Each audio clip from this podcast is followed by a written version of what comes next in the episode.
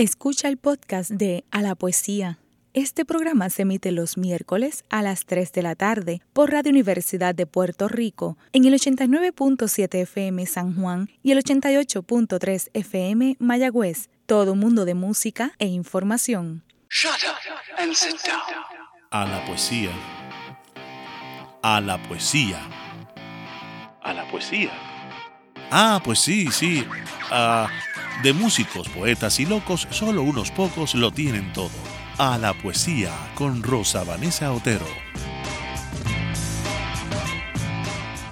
Muy buenas tardes, mis queridos amigos y amigas de A la Poesía. Les saluda nuevamente Rosa Vanessa Otero. Reciban un abrazo apretado, como dicen mis amigos. Hoy vamos a retomar uno de esos temas que siempre están abiertos aquí en el programa, las revistas literarias, pero no cualquier tipo de revista literaria. De hecho, esta incluye también arte y, otros géneros que no son necesariamente literarios y siempre editadas por poetas. eso es lo que, lo que hace que, que vengan aquí al programa. Son revistas editadas por poetas. Y otra peculiaridad del programa de hoy es que es la primera revista que vamos a reseñar que no es publicada en Puerto Rico ni en un sitio web eh, de aquí, de Puerto Rico, sino que nos vamos a dar un viajecito hoy a España, específicamente a Valencia. Y esta revista tiene otra peculiaridad que nos enlaza, y es que el número 4 de esta revista, cuyo título es Crátera, está dedicado a poesía hispanoamericana y ha colaborado en este número en particular, editorial Isla Negra. Ya ven por dónde van los tiros. Poesía hispanoamericana, revista literaria, poetas que editan eh, la poesía de otros colegas y España y América.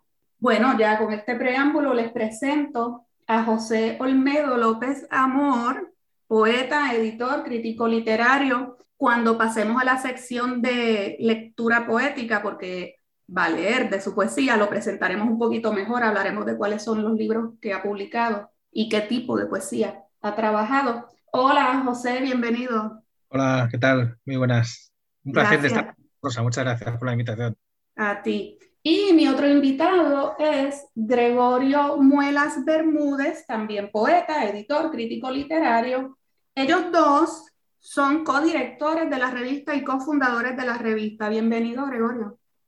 Pues un placer, un placer acompañarte y muy agradecido por esta invitación. Claro que sí. Bueno, pues vamos al grano inmediatamente. ¿Quién de los dos me va a resumir de qué se trata este proyecto? Rosa, el, proyecto, la verdad es que se fue fraguando a, través de eh, diversas entrevistas con José Antonio, y con Jorge Ortiz Robla, que es el tercer director de la revista. Eh, somos tres, tres personas las que, las que eh, codirigimos este proyecto. Eh, se empezó a fraguar hacia finales del 2016 y lo materializamos un 21 de marzo del 2017, una fecha emblemática como es el Día Mundial de la Poesía del 2017, ya, ya ha pasado un tiempo, y fue como, bueno, inaugurar ese proyecto con el lanzamiento del número cero de la revista Crátera, revista de crítica, poesía contemporánea, ese número cero, eh, que fue el de presentación, luego sería el número uno, que es el que lanzamos eh, realmente a la venta, porque el número cero era una edición novenal que contó en este caso con eh, la colaboración del Ayuntamiento de Catarroja, que es la, es por decirlo, el municipio que da acogida a la sede de la Asociación Literaria Cratarroja, Crátera Editores, que somos este grupo de, bueno, de, de gente ilusionada por, la poesía y todo lo que le rodea.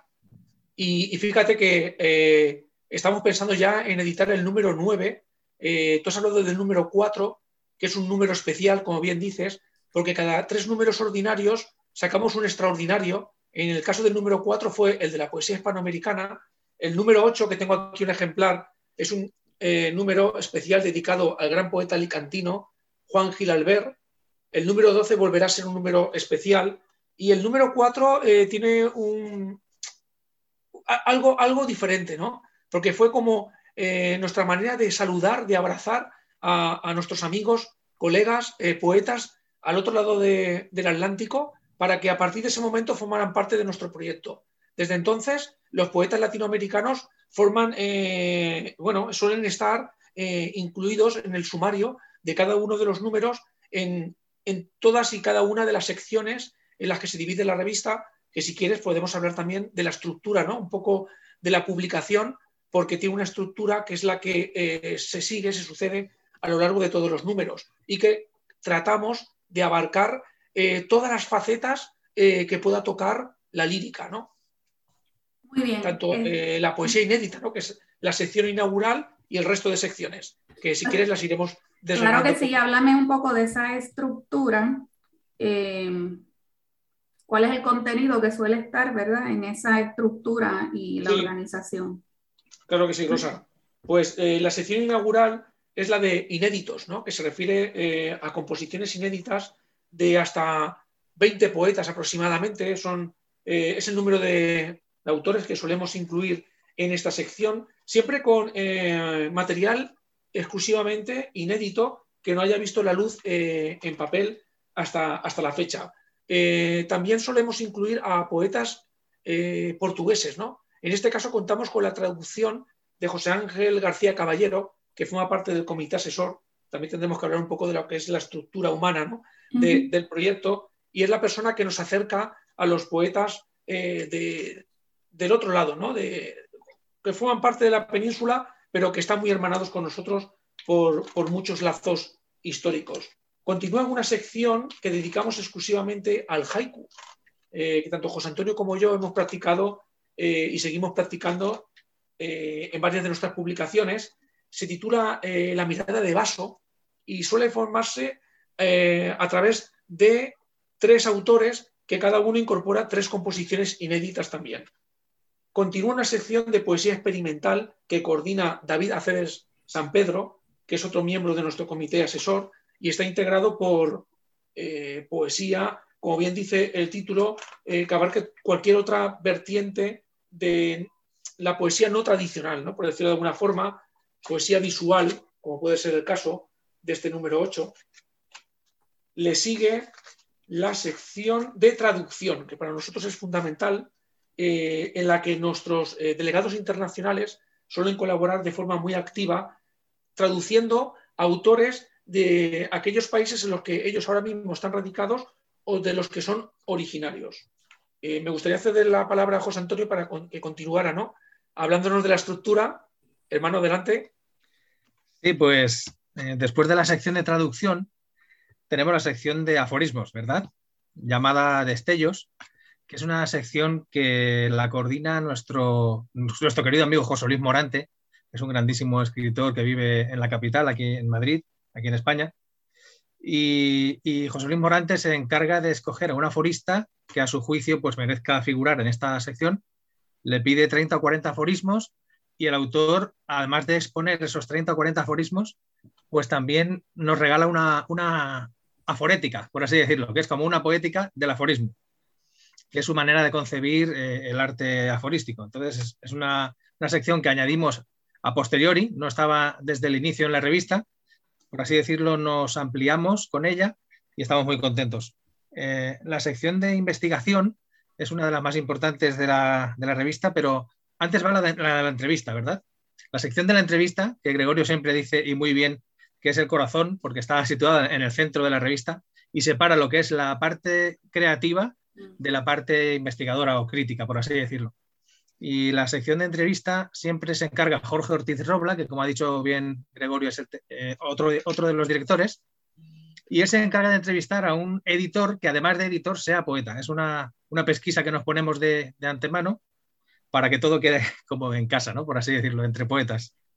Y como te decía, la sección de investigación, que suele ser rica en, en artículos y en extensión, a veces nos llegan verdaderas joyas estamos muy orgullosos de ella porque pensamos que la poesía no solamente es creación, también es investigación y es, crítica sobre todo.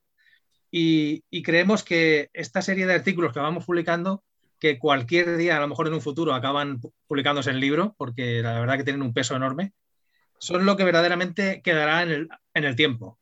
Será una revista objeto de estudio, o, a eso aspiramos, por la grandeza de los artículos de investigación y, y críticas que condensamos. ¿no? La sección de reseñas, que es la que, continúa, eh, pues evidentemente criticamos libros contemporáneos de, uno o dos años de antigüedad como mucho, de poesía, y tenemos, por así decirlo, una plantilla fija de críticos de, la casa y siempre invitamos a un crítico o dos de fuera que, a que colaboren con nosotros y nos digan pues, la opinión que tienen ellos sobre cualquier, cualquier novedad. Y, la última sección, por así decirlo, de las vértebras de la revista es la de leído por, que es una especie de, de comentarios rápidos, así sucintos, sobre recomendaciones, sobre lo mismo, sobre poesía contemporánea actual. Nosotros nos gusta reconocer un poquito la trayectoria de la gente que colabora con nosotros. Entonces, al final, incluimos una pequeña sección de bibliografías. Por si algún lector mm, quiere saber algo más de algún autor, tanto de si son poetas como si son críticos o si son artistas visuales o lo que sea. Entonces ahí tiene una, pequeñita referencia y lo puede encontrar. Lo puede encontrar buscando por, internet y tal. Y después a los socios que se suscriben a, que le mandemos la revista a casa, tenemos el detalle de poner su nombre en una última página, la página de honor de la revista, y ahí figuran los nombres de los suscriptores, o por lo menos algunos de ellos, los que quieren que su nombre salga publicado. Y así sería más o menos a grandes rasgos. Eh, esta es la página de honor, diseñada por Gabriel Viñals, Tú si, tienes el número 4 a lo mejor también tendrás una ahí. Y en cada número estamos muy orgullosos porque en cada número hay, el listado es enorme, va creciendo los suscriptores de Crátera. Oye, pues algo que a mí me sorprendió cuando vi el número es que precisamente esta revista es mucho más variada de lo que suelen ser las revistas literarias, sobre todo si salen de la academia, que los formatos de las revistas académicas tienden a ser muy rígidos, pesados, eh, y esta tiene esa cantidad de, acercamientos posibles sin llegar a 150 páginas. Eso, ¿verdad? Para mí que soy editora, pues me resulta muy atractivo del formato y del contenido. Em, sobre todo esa parte de investigación está interesantísima, que, que logren ustedes hacer ambas cosas, exponer los textos directamente, pero también esa sección de investigación eh, que a veces en poesía es difícil de encontrar. Eh, no sé cómo les pasa a ustedes en España, pero acá en Puerto Rico eh, la actividad de comentario literario suele estar más centrada sobre la narrativa, mucho más que sobre la poesía. Em, ¿Les pasa otro tanto a ustedes allá y por eso han colocado esa sección ahí? ¿O en España se suele dar buena atención a la poesía? Yo, creo que sí, yo creo que, como bien dice José Antonio, yo creo que es la sección de la cual nos encontramos más orgullosos, porque como, como que le da ese marchamo académico a la publicación para que en un futuro, ojalá algún lector que tenga que realizar alguna investigación eh, sobre alguna de, algunas de las facetas o alguno de los poetas o alguno de los movimientos sobre los cuales se ha hablado en la revista, pues que tenga bien cogerla y, que pueda entrar en profundidad eh, eh, y que forme parte de su bibliografía básica a la hora de abordar ese estudio. ¿no? aquí en España la verdad que hay una gran riqueza en cuanto a estudio de, la poesía. La verdad que aquí no, no, lo echamos en falta ni mucho menos. Yo creo que es tanto o tan rica como poco como la narrativa. Eh, sin embargo, nosotros cuando abordamos eh, lo que era la estructura de la revista, sí que es verdad que estudiamos eh, prácticamente todas las revistas que tenemos a nuestro alcance, ¿no? Y queríamos que fuera la más completa posible. Entonces, valorábamos qué le faltaba a esta revista, qué, qué, se podría aportar aquí, allá, y al final es un compendio, ¿no? De secciones que creo que forman hasta nueve, y, todavía no hemos cerrado la veda. Es posible que incorporemos alguna otra. Siempre estamos ideando esa posibilidad para que eh, de forma rotunda sea la revista más completa, por lo menos en cuanto a, poesía, ¿no? Pero no nos cerramos tampoco a otros géneros porque no sé si te has dado cuenta de que eh, el subtítulo de la revista es revista de crítica y poesía contemporánea, ¿no? Casi la palabra crítica eh, se anticipa, ¿no? Propiamente a la de poesía. Eso nos da pie o nos permite el poder incorporar en un futuro, quién sabe, incluso microrelatos o algún artículo de investigación referente a algún narrador, quién sabe. Estamos muy abiertos, tanto, como, eh, tanto José Antonio como yo, eh, también estamos incurriendo eh, en el género narrativo. yo acabo de publicar una novela, José Antonio tiene también escrita una novela con la que ha sido finalista en premios muy importantes aquí en España, como son el premio Azorín, por ejemplo, hace bien poco. Y somos autores completos, somos escritores, ¿no? Eso de poeta y escritor, es que ser poeta es ser escritor y ser escritor también es ser poeta de alguna forma. Entonces, ser, escritor, pero con mayúsculas, ¿no? Eh, englobando todo el sentido que tiene la palabra, por eso nos dedicamos a hacer crítica, investigación, poesía, eh, haiku, que hay que la engloba como poesía, es algo más, es casi algo filosófico. Eh, estamos ideando nuevos proyectos, narrativa, para ser lo más, también nosotros, a título personal, en nuestra propia obra, ser lo más completo posible. No somos abarcadores en ese sentido.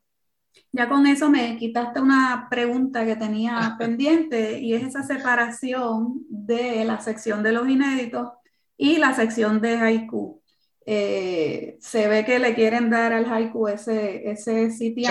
¿no? Sí, sí. Eh, háblame un poquito de la ilustración y esos trabajos visuales que hay, porque claro, es una decisión inteligentísima también desde el punto de vista de diseño y de edición y de poder este, llevar la revista a muchas más personas, eh, porque definitivamente lo visual atrae eh, tanto más que la, palabra. Hablamos un poquito sobre esa poesía visual. ¿Quiénes están ahí? ¿Qué tipo de, cosas son las que ustedes quieren tener en esa revista? esta pregunta para José Antonio pues, por ejemplo, en el número 4 que tienes tú ahí, eh, ahí en la mano, verás que la sección de inéditos lleva una portadilla de Jorge Mejías Garrón, que es un ilustrador que conocimos porque había ilustrado el poemario de un poeta sevillano que conocemos, buen amigo, y le pedimos una colaboración y encantado nos mandó varios dibujos, como también lo hizo Sara García Lafont, que además es esposa de, Gregorio y una magnífica acuarelista. Y, y tenemos también la colaboración, de Hilario Barrero, que es un poeta afincado en Nueva York. Y, bueno, puedes comprobar que cada sección ha acabado con el tiempo, cada sección ha acabado teniendo su propia portadilla. Y como tú bien dices, no solamente la idea era involucrar a un artista más al proyecto, un artista en este caso plástico, sino a todo el mundo que puede admirar esa obra. O sea, que ya te puedes acercar a la revista no solamente para admirar la poesía o la escritura, sino también para admirar las bellas artes, para admirar la pintura. Porque no sé si lo hemos comentado, que todas las portadas y contraportadas de la revista son obras de arte creadas por Juan Carlos Mestre, el, poeta español que se llevó el premio nacional, que también es grabador, que también es músico. Todas, todas y cada una de las portadas son, son una obra de arte de Juan Carlos Mestre. Y entonces estamos también metiendo eh, el arte plástico en la revista y estamos muy orgullosos de haberlo hecho. Ahora que yo recuerde, incluso Juan López de Ael, ¿verdad, Gregorio? Nos donó unas, unas láminas que iban metidas en la revista como obsequio a los lectores. Y creo que algún artista más lo hizo, ¿verdad? Sí, sí, sí. Y, o sea que láminas firmadas por el, por el propio autor que son regaladas a los lectores. Incluso también hemos organizado algún premio de, de investigación o poesía experimental que el trofeo era una escultura de madera, ¿verdad, Gregorio? Y el autor, por ejemplo, de la que yo recuerdo ahora mismo era Marcelo Díaz, que también es poeta, además, y escultor. O sea que tú fíjate, escultura, pintura, escritura, eh, esto se nos está yendo un poco de las manos, ¿no? Sí, bueno, ya nos estamos acercando al final del primer segmento. Una pregunta muy importante. ¿Cómo escogen los autores y las autoras que van a estar ahí? ¿Ustedes reciben propuestas o ustedes van en busca de las propuestas? Esa, pregunta es muy, muy pertinente, muy interesante y, me permite hablar del comité asesor y del equipo de la revista.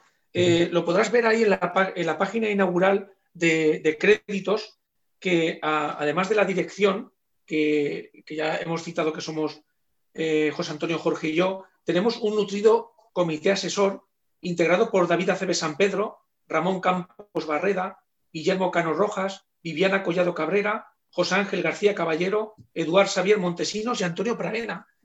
Y luego tenemos unos delegados internacionales que lo he citado anteriormente. Algunos están radicados en los países que especifica y otros están aquí afincados en España pero eh, traducen de su lengua materna, ¿no? Son Elisabetta Botán, Rumanía, Álvaro Hernando, que ahora está afincado en Madrid, pero que estuvo muchos años en Chicago, Antonio Martínez Arboleda, desde Reino Unido, Natasha Lambrú, desde Grecia, Miguel Ángel Real, afincado en Francia, Marisa Martínez Pérsico, en Italia, y Víctor Oliveira Mateus, desde Lisboa, en Portugal. Pues bien, eh, nosotros buscamos a los autores. Sí que es verdad que puede ser que de forma espontánea eh, nos llegue alguna o recibamos a través del correo electrónico de, la revista, revista gmail.com, eh, alguna solicitud para valorar textos y poder incluirlo en, cualquiera de las secciones eh, que conforman la revista. Pero nosotros damos la libertad a nuestro equipo para que hagan también ellos el proyecto como algo propio y que puedan elegir o seleccionar a los autores que van a colaborar en, qué sección, ¿no? Eh, en este caso nos da mucha libertad porque, bueno, evidentemente, tanto José Antonio como Jorge y yo mismo eh, tenemos nuestros autores predilectos o, poetas que admiramos o por los cuales eh, profesamos un especial cariño, pero damos la libertad, es, un, es una especie de democracia, ¿no? De hecho, es una democracia a la hora de elegir y seleccionar qué autores van a formar parte de la revista y eso nos gusta especialmente, ¿no? Eh, nosotros coordinamos, pero es un proyecto que es de todos. Eh, el aporte de todos es fundamental, si no, la revista no, podría eh, sobrellevarse. Sí, ahí vamos a lo importante. ¿Cuánto tiempo toma preparar una revista como esta? Porque yo supongo que ustedes se dedican a muchas otras cosas también. Estuve mirando sus datos y, madre mía, yo no sé cuántas cosas a la vez hacen ustedes, ¿no? Después hablaremos de eso en el segundo segmento. Eh, ¿Cuánto tiempo toma preparar un número? Yo creo que es algo relativo, es muy relativo, porque dependemos también mucho de que los escritores nos envíen los textos a tiempo. A veces tú quieres juntar los 20 poemas inéditos y a lo mejor el primero te lo envían mañana, pero el último te lo envían de aquí a cinco meses. Entonces hemos llegado a ser hasta semestrales, ¿no? Yo, incluso en el año de la pandemia, yo creo que hasta anuales incluso hemos, hemos ampliado el periodo de aparición. O sea que ahora mismo nos gustaría ser cuatrimestrales o entre cuatrimestral y, semestral, pero bueno, según las circunstancias.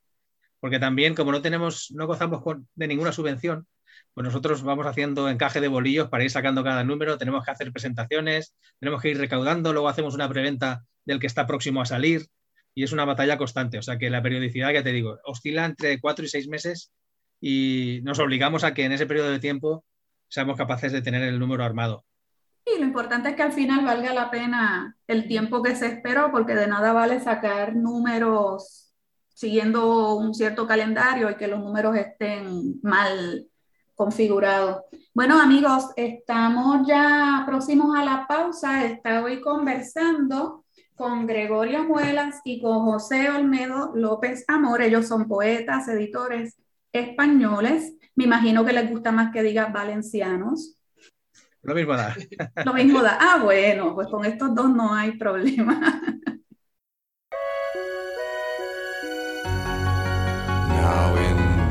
Y miren si no hay problemas que al preguntarles qué poesía con música quieren escuchar para celebrar su visita aquí en A la Poesía. Han coincidido en Leonard Cohen. Así que vamos a escuchar Take This Waltz, que es una versión en inglés del poema de Federico García Lorca, Pequeño Vals Vienes. And it hangs in the gallery of frost.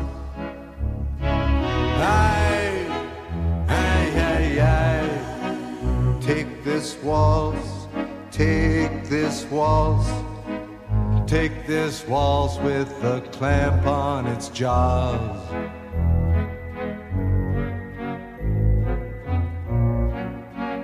Oh, I want you, I want you, I want you on a chair with a dead magazine in the cave at the tip of the lily in some hallway where love's never been.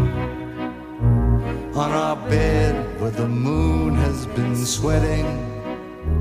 In a cry filled with footsteps and sand. I, I, I, I, take this waltz Take this waltz, take its broken waste in your hand.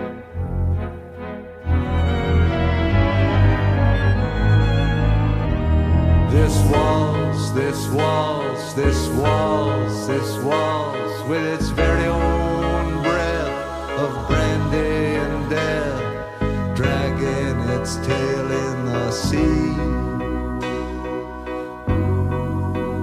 There's a concert hall in Vienna where your mouth had a thousand reviews.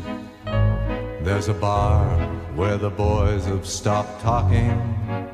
They've been sentenced to death by the blues. Ah, but who is it climbs to your picture with a garland of freshly cut tears? I, I, I, I, take this waltz, take this waltz. Take this waltz, it's been dying for years.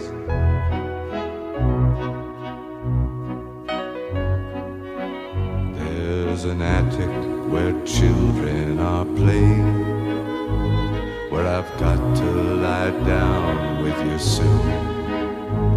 In a dream of Hungarian lanterns, in the mist of some sweet afternoon and I'll see what you've chained to your sorrow. All your sheep and your lilies of snow. Aye, aye, aye, aye. Take this waltz, take this waltz. With its I'll never forget you, you know.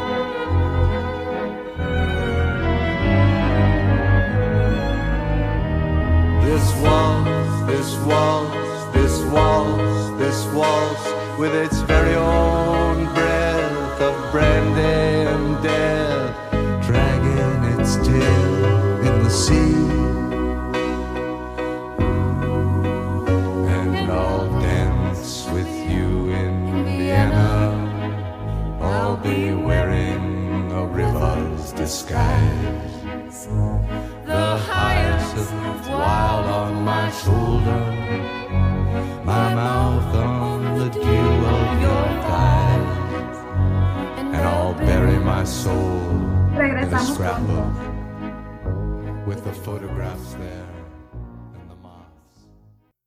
Está escuchando el podcast de A la Poesía. Este programa se emite los miércoles a las 3 de la tarde por Radio Universidad de Puerto Rico en el 89.7 FM San Juan y el 88.3 FM Mayagüez. Todo un mundo de música e información.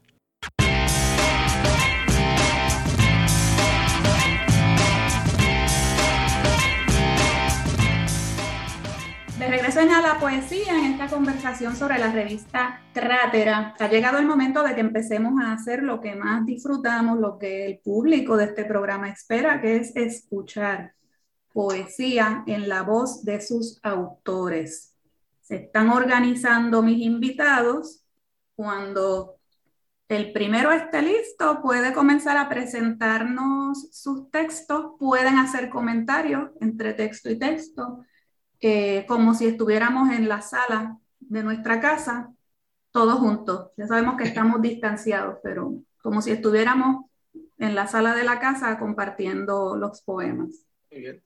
Eh, Rosa, si te parece, podemos ir leyendo, ¿no? Alternando un poco, leo yo un poema, luego Como se sientan, como se sientan ¿No? ¿Cómo más cómodos. Sí, sí, claro.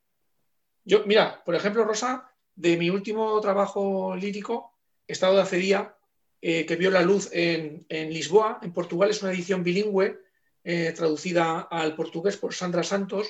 Eh, me gustaría dar lectura a un poema que le tengo especial aprecio, que lleva por título Epitafio Veneciano y que dedico al gran Joseph Brodsky, el gran poeta ruso nacionalizado norteamericano, premio Nobel de Literatura en 1987, y que él solía visitar la ciudad de los canales todos los inviernos, porque detestaba el verano, porque se llenaba la ciudad de turistas, Eh, y luego eh, él pidió ser enterrado en la isla de los muertos, en San Michel, la emblemática isla cementerio ¿no? de Venecia. Y bueno, pues a esas vivencias dediqué una composición que voy a dar lectura a ella y espero que os guste. La plaza está vacía, la plaza está vacía, las farolas se apagan lentamente. Una noche cerrada amenaza los ángulos del agua, donde se hacinan restos de basura de mercaderes y turistas. En este laberinto de canales, donde columnas, pórticos y estatuas martirizan a mis grises pupilas, todo se difumina como un sueño, marcado por la doble belleza de un paisaje, capaz de prescindir de mí. Bueno, pues yo voy a leerte un poema de, mi libro La Flor de la Vida, Elogio de la Geometría Sagrada. Es un poemario publicado en 2016 por la editorial Lastura, que cuenta con unas glosas a pie de página del poeta vallesoletano David Aceves San Pedro, cuenta con ilustraciones de Vanessa Torres y un comentario de contracubierta del Premio Cervantes Don Francisco Brines. Voy a leerte un poema que se titula Llave fisiológica y está dedicado a Luis Antonio de Villena. Y dice así, es esta aceptación de seres vivos lo que insta a nuestros cuerpos a quererse. Sí, creemos que queremos siendo libres, mas esa obstinación ya fue ordenada y en el orden secreto de las cosas amamos sin saber por qué lo hacemos perpetuamos un ciclo trascendente sin respuestas, sin tiempo para dudas. Tratar de comprender ese misterio, asido al mandamiento de la carne, es un atrevimiento de imprudentes. No estamos preparados para el reto de no satisfacer a nuestra lógica. Así nacen los miedos y los salmos. Ustedes han publicado juntos y ciertamente cuando escucho los poemas de ambos me doy cuenta de que hay una gran afinidad entre, entre los textos. ¿Cómo llegaron ustedes a publicar poesía en conjunto? Bueno, José Antonio y yo eh, coincidimos eh, en muchos aspectos. ¿no? Primero, los dos somos valencianos, eh, somos de 1977, o sea que tenemos la misma edad, somos de la misma generación, y nosotros nos, nos conocimos en una asociación literaria eh, en una reunión para recoger una antología en la que habíamos participado ambos.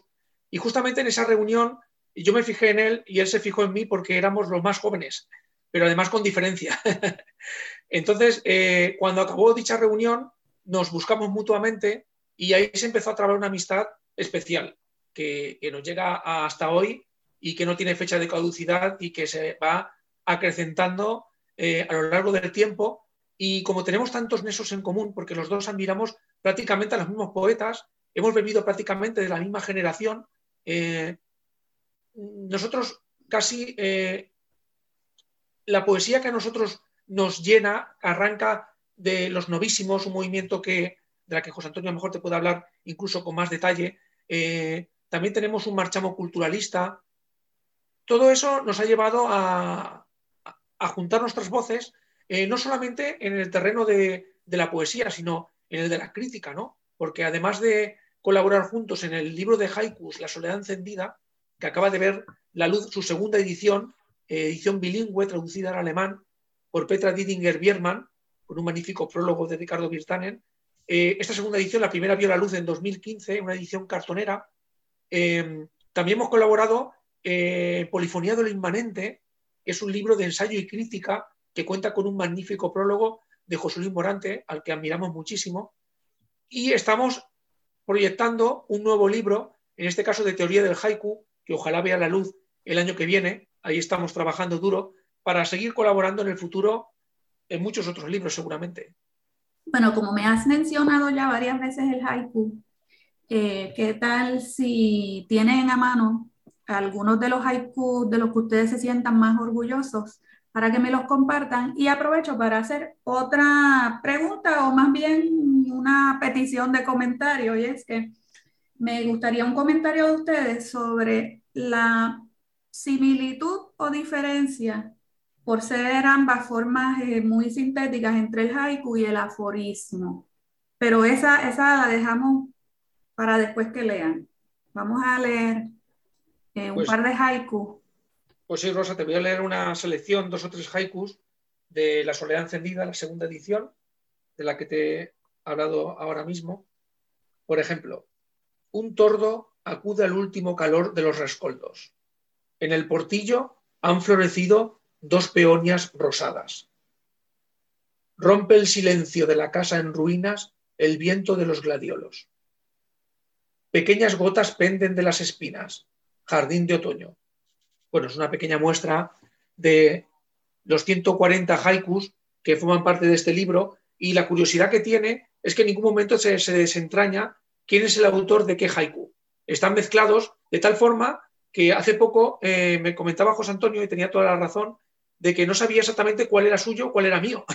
y yo tenía la, justamente tenía la misma duda porque están tan imbricados ¿no? que, que es casi imposible discernir una voz de otra y eso va muy en la línea del haiku verdadero, en la que el yo lírico debe quedar fuera de, lo que contextualiza y de lo que conforma eh, esta composición eh, milenaria. Entonces, nos sentimos orgullosos de haberlo logrado porque es francamente muy difícil. Se publica mucho haiku en España, eh, hay mucha confusión en cuanto a lo que es un haiku de verdad.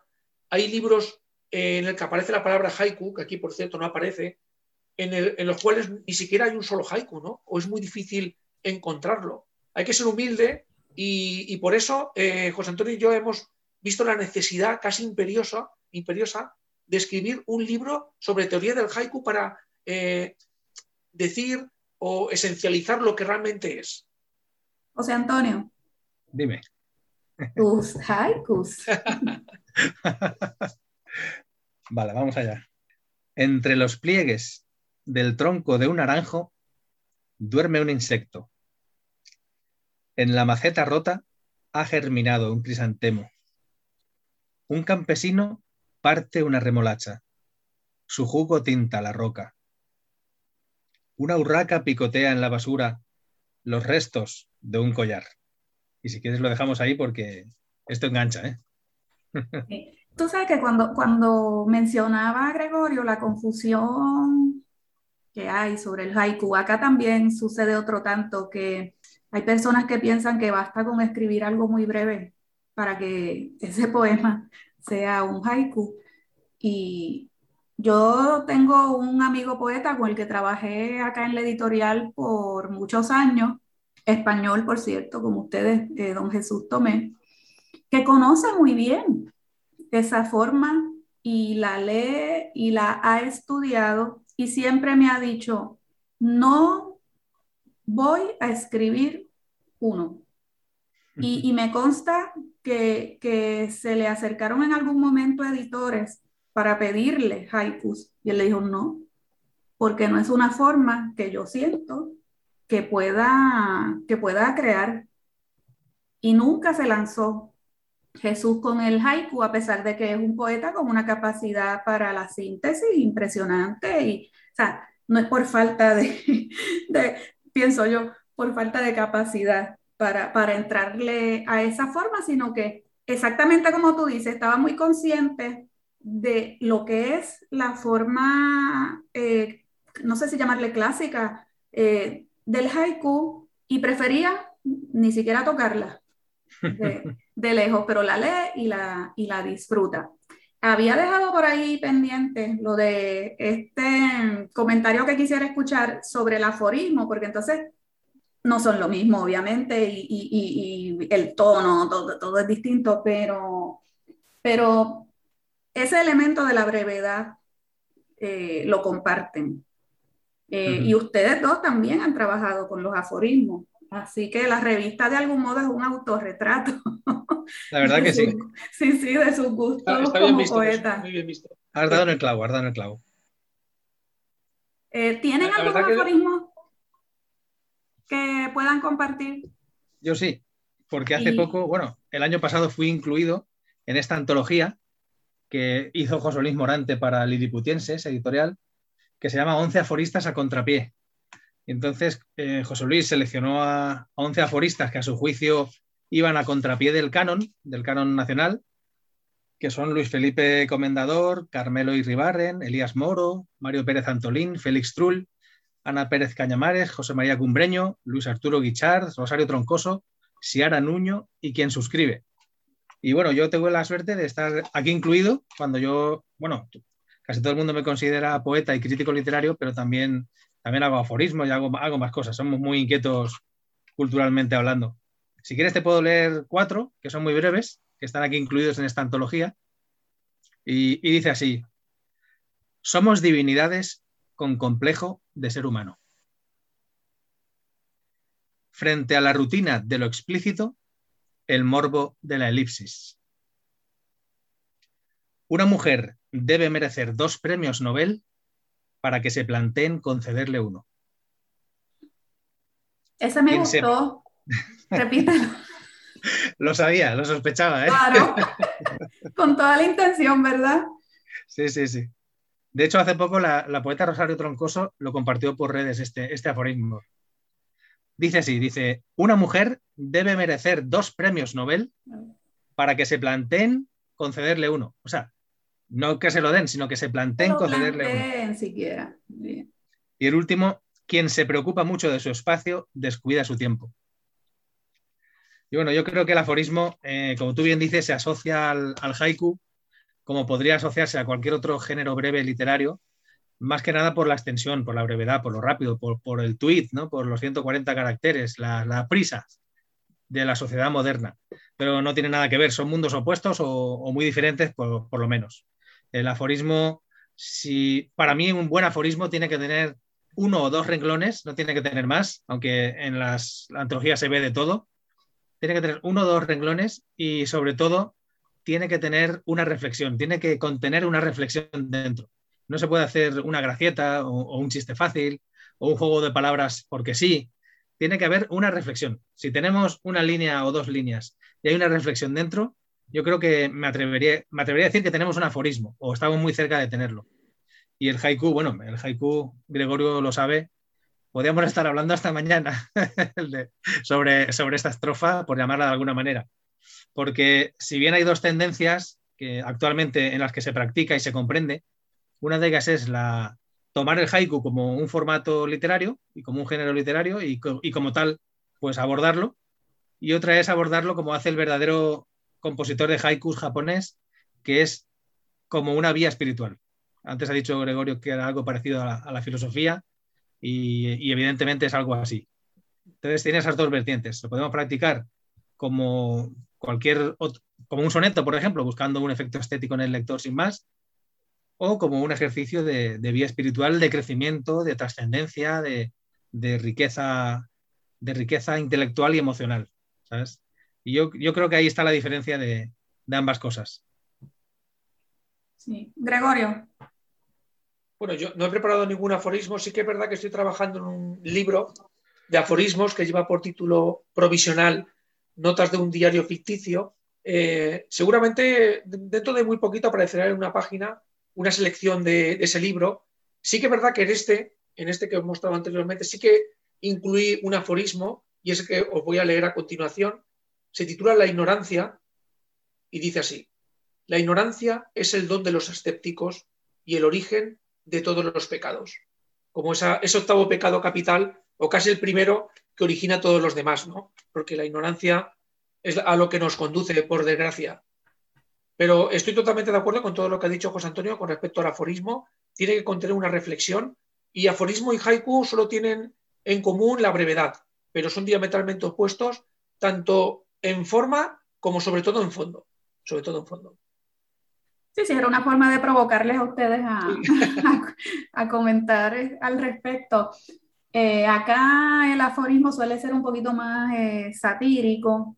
Eh, veo que ustedes van en una línea más seria y reflexiva también.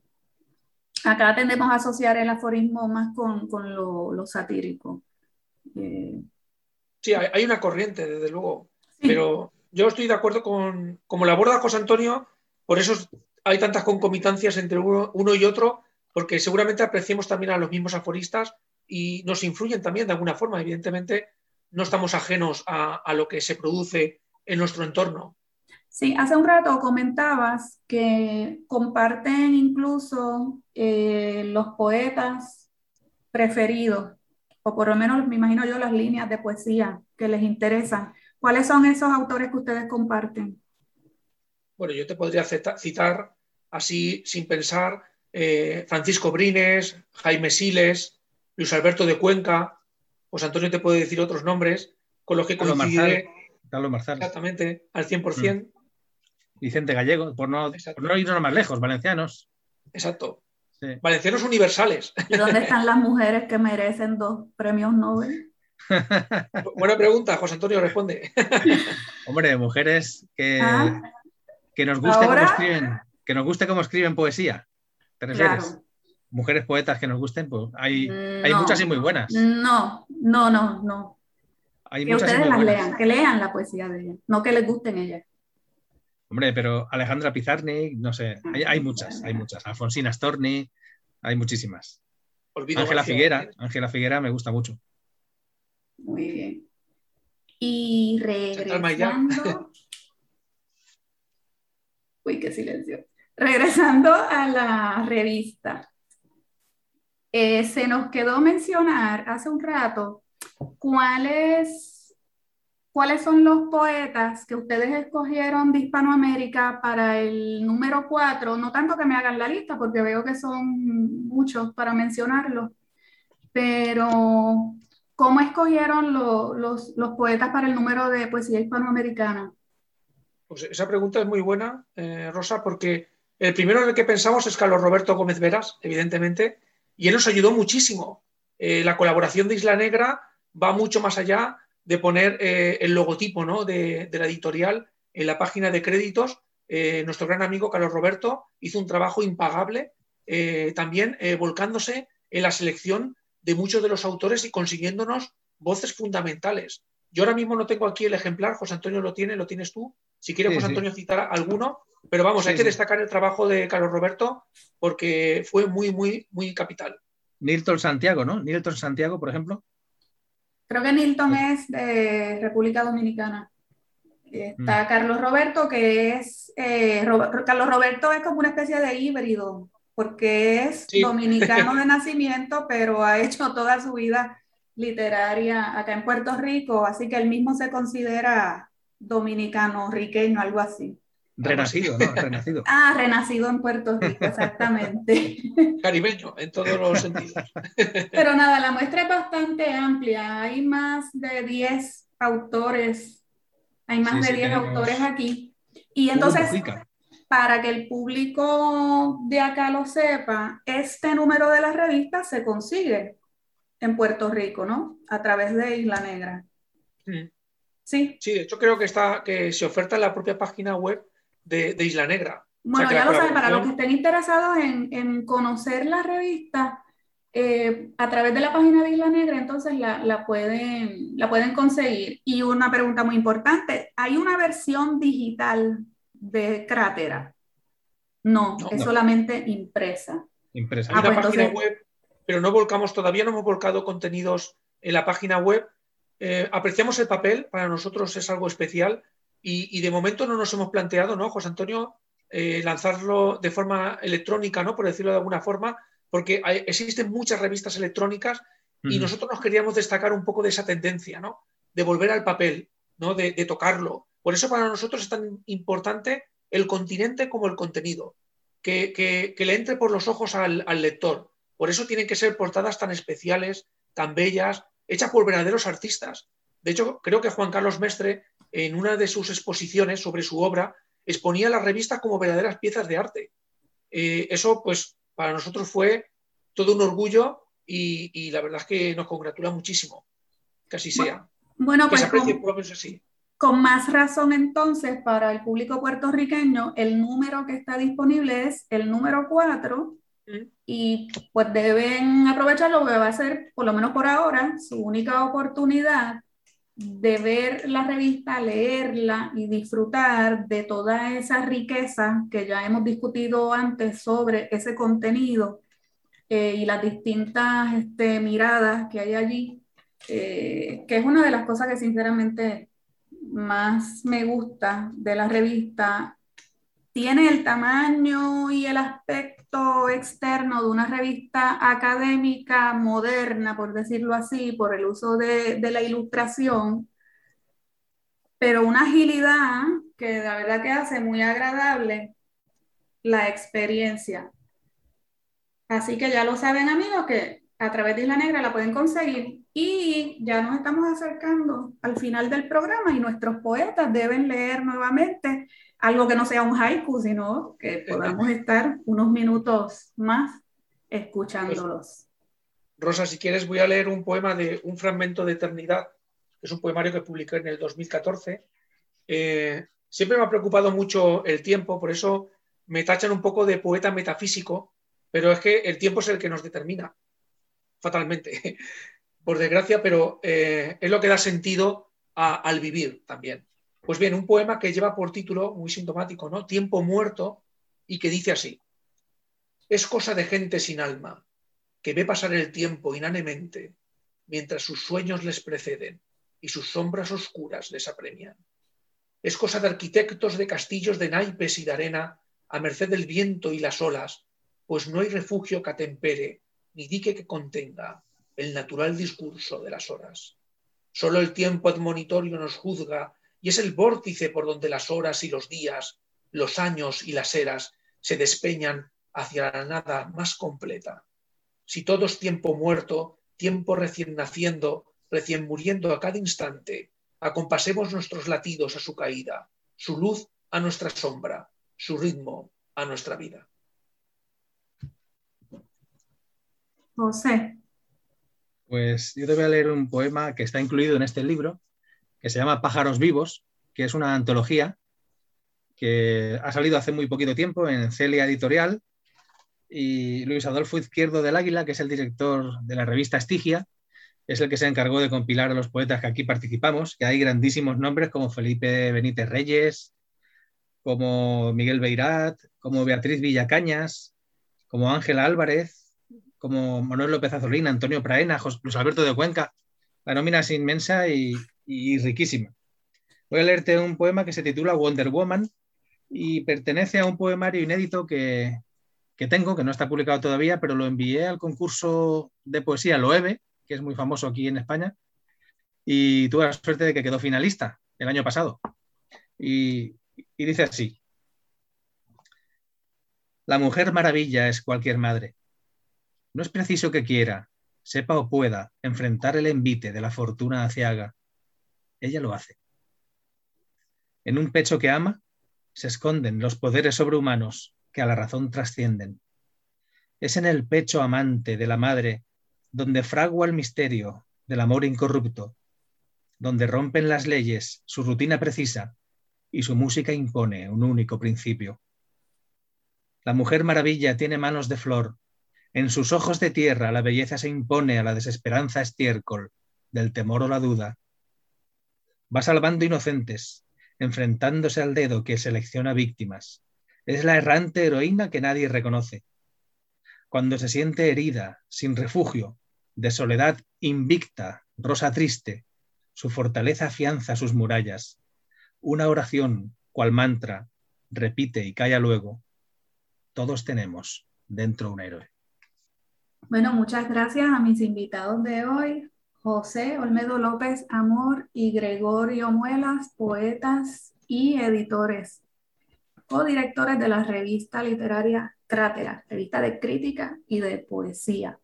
Tenemos que seguir este, grabando un par de programas más. Yo creo que el tema del haiku lo debemos revisitar. mucho de sí, da mucho de sí sí, sí, y compartir poemas eh, grandes eh, escritos en nuestra lengua en esa forma poética, e ir un poquito tras esos autores que sí han dado en el, clavo en cuanto a esa estrofa o, forma poética. Eh, ustedes amigos saben que los espero el miércoles que viene nuevamente en A la Poesía. Recuerden, los, los los poemas, bueno, también. Los programas quedan alojados en la nube para que ustedes puedan escucharlos desde cualquier lugar del mundo, en cualquier momento, a través de todas las plataformas.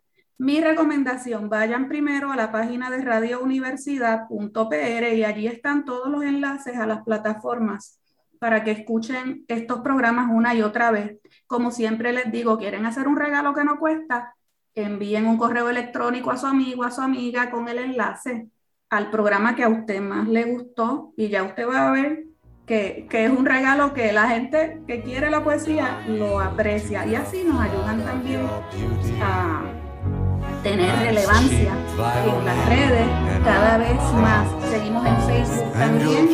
Se despide de ustedes a la poesía. To the pools that you lift on your wrist. My love, take this waltz, take this waltz. It's yours now, it's all that there is.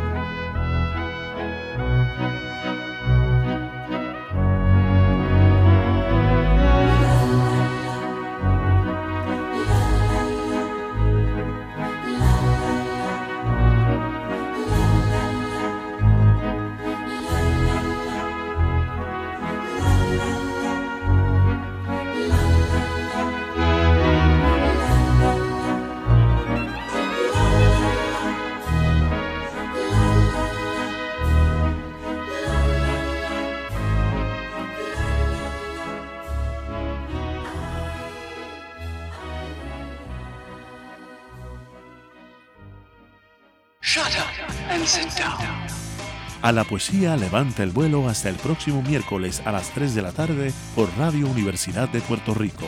A la poesía con Rosa Vanessa Otero.